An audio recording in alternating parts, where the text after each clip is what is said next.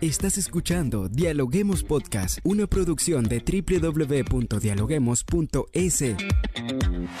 Cientos de académicos analizan, opinan y debaten. Son voces frescas que llegan a renovar la opinión pública desde una perspectiva diferente. Somos la puerta de entrada a la academia. Somos el nexo de la academia con la comunidad. Escucha nuestro podcast en Spotify o a través de la web www.dialoguemos.es. A continuación, Rangira Briseño debate junto a expertos, académicos y estudiantes los temas más curiosos del planeta. Hola, ¿qué tal amigos? Bienvenidos a un nuevo episodio de podcast. Quien les saluda, Rangira Briseño, agradecida a todas esas personas que se conectan a través de la www.dialoguemos.es para seguir un nuevo episodio. Así comenzamos. El Reino Unido sufre cambios políticos sin precedentes, con el nombramiento de una nueva primera ministra, Liz Truss, y la proclamación del rey Carlos III en la misma semana. Hoy en Dialoguemos Podcast analizaremos los desafíos de los nuevos jefes de gobierno y de Estado y la situación de los demás países que forman parte del reino.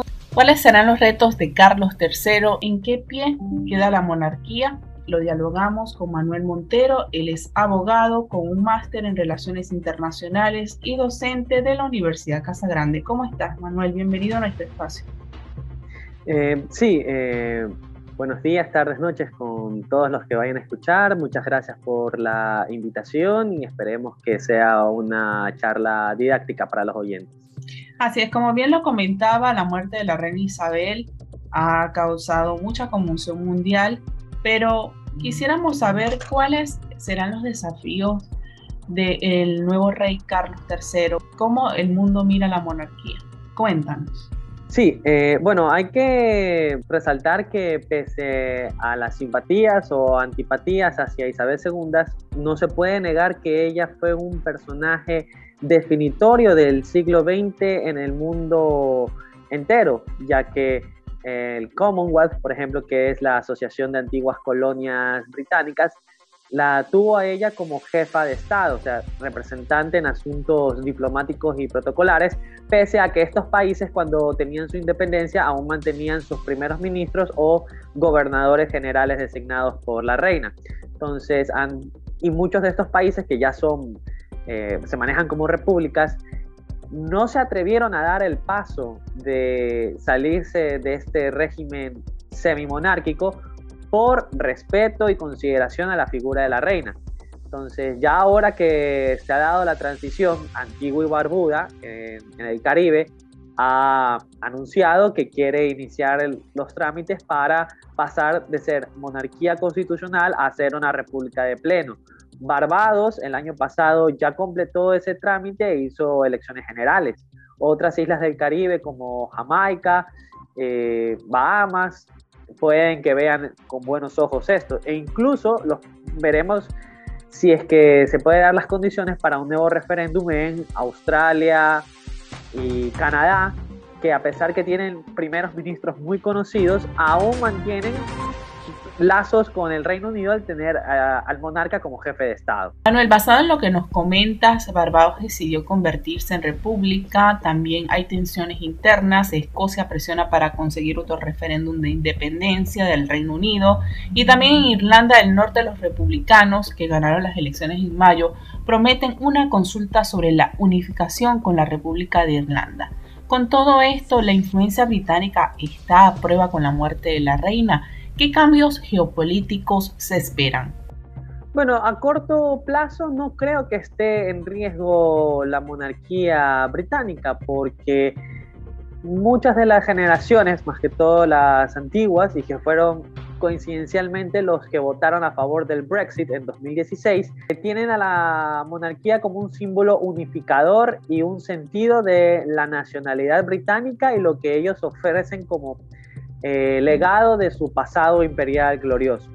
Ya cuando las nuevas generaciones se conviertan en mayoría, y dependiendo cuánto tiempo dure Carlos en el trono, si es que comete actos, eh, digamos, atentatorios a la opinión pública, como vimos recientemente que eh, no llamó de forma adecuada a un colaborador para lo de la tinta o que estuvo quejándose porque se le manchó la tinta y otras cuestiones protocolares que digamos chocan con la gente, ya podría darse una opinión eh, contraria y protestas para pedir un referéndum o que en el Parlamento se vote en contra de la monarquía, pero al corto plazo yo no lo veo así. Es más, si es que el reinado de Carlos durara poco tiempo y asumiere Guillermo, que es una persona más conectada con la gente, va a los partidos de fútbol, eh, está en campañas ambientales y de contacto con las redes sociales. Yo creo que se estabilizaría la monarquía y tendría al menos una o dos generaciones más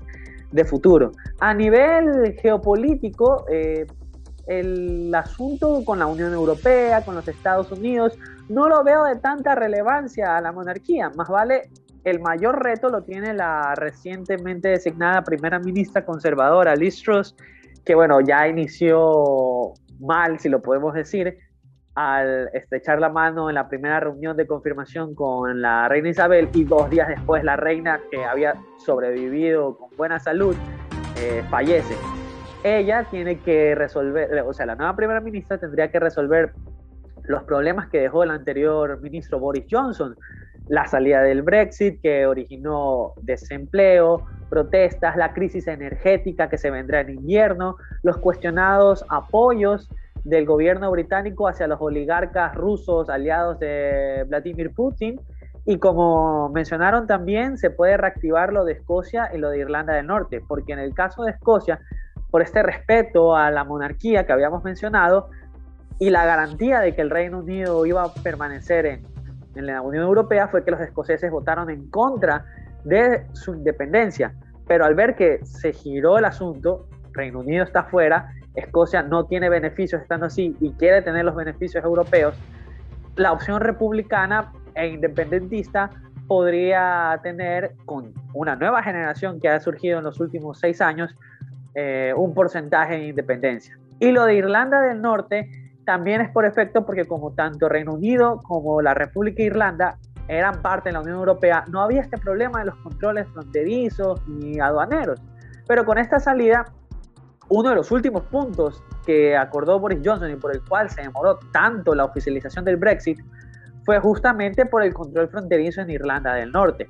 Y bueno, ya eh, hay unas señales de alerta que podría volverse a la activación de los grupos políticos radicales que tuvieron la guerra civil entre las dos Irlandas, pero no creo que tengan la misma fuerza ni que las mismas generaciones apoyen el uso de las armas. Así que yo veo más factible una posible independencia de Escocia que una, una guerra entre las dos Irlandas, siempre y cuando la nueva minera, primera ministra lo maneja adecuadamente y no con torpeza como fue Boris Johnson. Sabemos que la reina venía como soberana desde el año 1952 y que bueno, ya muchas generaciones, como lo hemos venido comentando, la conocían, ella, pues ella era la imagen. Entonces, hablando de estos cambios entre el fin de una era y una era nueva, podríamos decir que hay un punto de quiebre que podría ser aprovechado para darse eh, cambios. E-, eventualmente, o sea, este primer año eh, será un examen eh, de Carlos y Camila, su, su cónyuge, para ver si aprueban eh, el examen de aceptación que da la opinión pública, porque un precedente que se dio en la misma monarquía fue eh, con el padre eh, de Isabel II, Jorge VI, que él no estaba destinado a ser rey, sino que era el segundo hermano de Eduardo VII, y que él en 1937-38 él decidió casarse con Wallis Simpson, una divorciada estadounidense, y lo cual sí generó una, un debate en la opinión pública. Sé que eran otros tiempos más conservadores, pero digamos, la gente no lo aceptó y fue tanta la presión de los políticos, de la burguesía, de la iglesia protestante, que forzaron al rey Eduardo a abdicar a su trono eh, antes de ser coronado, o sea, ni un año pasó. Y por eso es que se da esta cadena que asume Jorge VI, fallece Jorge VI, asume Isabel II, que ya estaba recientemente casada y que generó Pese a su juventud, ella también tuvo un antecedente de apoyo a las tropas durante la Segunda Guerra Mundial y de estar eh, siendo fiel y devota en las labores de su padre, quien lo reemplazó en los últimos meses antes de su fallecimiento. Entonces, tendríamos que estar atentos y como la opinión pública ahora con las redes sociales, los medios de comunicación globalizados, están haciendo un escrutinio de cualquier error de Carlos. Yo creo que ya dependería de la voluntad de él si decidiera aplicar o no, porque de ahí no hay ninguna forma de destitución o de golpe de Estado, de salidas así. Y un referéndum para sacarlo sería discutible porque como Inglaterra no tiene una constitución propiamente escrita, no hay un procedimiento, como en el caso de Ecuador, un procedimiento para destituir a un presidente. En, en Reino Unido no hay un procedimiento escrito para decir cómo sacar a un monarca porque nunca se ha dado eso.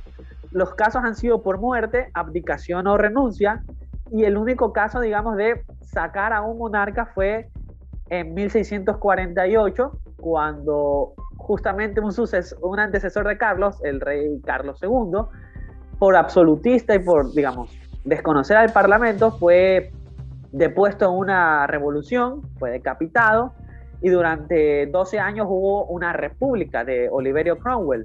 Pero luego esta república se convirtió en dictadura también y la gente no aguantó eso, lo sacaron del poder a su hijo y volvió el hijo del monarca decapitado y desde ahí se ha mantenido la línea eh, sucesoria hasta la actualidad. Manuel, con todo esto que ha pasado también quisiéramos saber cómo mira el mundo a los príncipes William y Harry, además de sus esposas Kate y Meghan. Eh, bueno, ya eh, un poco influye también lo de la serie The Crown, que ha puesto a las nuevas generaciones con los sucesos que pasaron a través del siglo XX, pero la generación que creció con la princesa Diana, eh, me incluyo también que yo seguí cuando fue su, accidente, eh, todavía tiene este reticente a Carlos y a Camila y eh, a la actuación de la monarquía como institución, negando y todavía acusándola de su muerte en el accidente de tráfico a las nuevas generaciones, digamos, eh, el caso de Meghan Markle con Enrique y la renuncia que tuvieron a las actividades reales por, digamos, por este exceso de protocolo y de presiones, han puesto la opinión pública de parte de ellos. Y eso podría influir en países como Canadá o Australia en una eventual votación si es que quieren seguir siendo monarquía o no, a una opción que sea a favor de la República porque las nuevas generaciones no están conectados con ellos. En cambio, Guillermo ya ah, tiene un poco más de aceptación, digamos, se ha adaptado al protocolo, pero sin perder el contacto con la gente, o sea, ha aprendido él esta lección, o sea, dependería, si sigue Carlos, la imagen de la monarquía se vería como caduca del siglo XX, sin adaptarse. Si fuera de Guillermo, ya sería una monarquía más del siglo XXI, de redes sociales, en contacto con la gente y podría sobrevivir. Y bueno, Enrique ya estaría fuera del juego porque él ya renunció y él podría ser una tercera opción de decir, miremos el ejemplo de él, cómo le afectó la vida, así que ya no queremos más monarquía, pero yo lo veo como una opción minoritaria dentro del Reino Unido pero a considerar en los otros países del Commonwealth. No olvidar tampoco el escándalo del príncipe Andrés, el hermano menor de Carlos III, por su supuesta participación en actos en contra de menores de edad en estas fiestas de Jeffrey Epstein. Entonces no se ha comprobado todavía, pero digamos, eh, Isabel en sus últimos actos apartó a Andrés de todas las labores oficiales. Entonces también un punto de vista, ver si es que Andrés sigue alejado, estaría, digamos, punto a favor de Carlos, pero si fuera reintegrado a sus actividades, sí caldearía los ánimos de la opinión pública mundial. Ahora ya para ir finalizando con todo esto que hemos hablado, ¿habrán consecuencias económicas, algún cambio económico con todos estos movimientos que se están dando? Bueno, eventualmente los cambios económicos ya los estuvo sufriendo desde el Brexit, con la salida de importantes eh, empresas eh, europeas, multinacionales, que trasladaron sus sedes a Alemania, a Países Bajos o a Francia.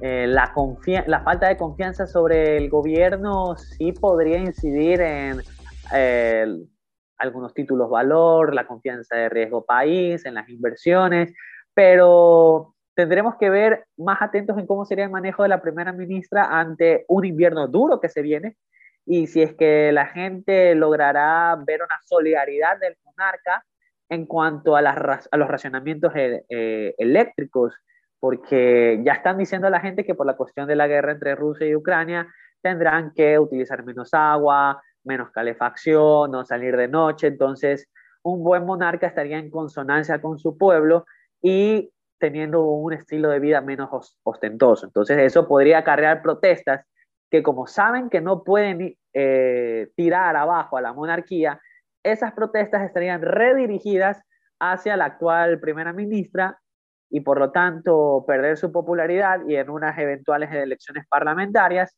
ser la oposición del Partido Laborista de tendencia de izquierda volver a asumir el poder. Y a nivel mundial, el Reino Unido estaría fortaleciendo sus alianzas con los Estados Unidos, esta alianza atlantista, Estados Unidos, Australia y, Reino Unido, por ser comunes países grandes, eh, aislados, eh, que tienen una alianza militar y económica para contrarrestar la influencia de China y Rusia a nivel mundial. ¿Alguna reflexión final que nos quieras dejar? Eh, sí, finalmente esto podría ser un ejemplo para otros países europeos de los restantes que tienen debate sobre la monarquía, por ejemplo España, que, con Felipe VI tiene una menor aceptación por los mayores escándalos que hubo del rey Juan Carlos, pero allá sí está descrito en su constitución que la forma de gobierno es, es la monarquía, que tendría que cambiarse la constitución para cambiar, y viendo que eh, las monarquías absolutas como tales ya van quedando pocas en el mundo. Eh, los países del Golfo Pérsico como Arabia Saudí, Qatar, eh, Bahrein, Brunei, que no son objetos de la democratización de los países occidentales, porque estos países monárquicos tienen demasiado dinero que, bueno, no les importa. Mientras que nuestras repúblicas hay que fortalecerlas y, y ver, escuchar que sea una lección para nuestros gobernantes que hay que ser solidarios con la gente. Gracias Manuel por dejarnos este análisis sobre las implicaciones que traerá para la corona británica el cambio de monarca y los desafíos que tendrá por delante Carlos III para preservar la unidad de su reino. Gracias por acompañarnos en Dialoguemos Podcast. Muchas gracias a ustedes por la invitación. Gracias por escucharnos. No se olviden de seguirnos en nuestras redes sociales, Facebook, Twitter e Instagram como Dialoguemos Info y visitar nuestra página web dialoguemos.es. Soy Rangira Briseño y seguimos dialogando en podcast. Esto fue Dialoguemos Podcast. Escucha todos los programas de Dialoguemos Podcast en www.dialoguemos.es. Suscríbete para no perderte ningún episodio. Estamos en Spotify. Sigue escuchando Dialoguemos Podcast, el nexo entre la academia y la comunidad.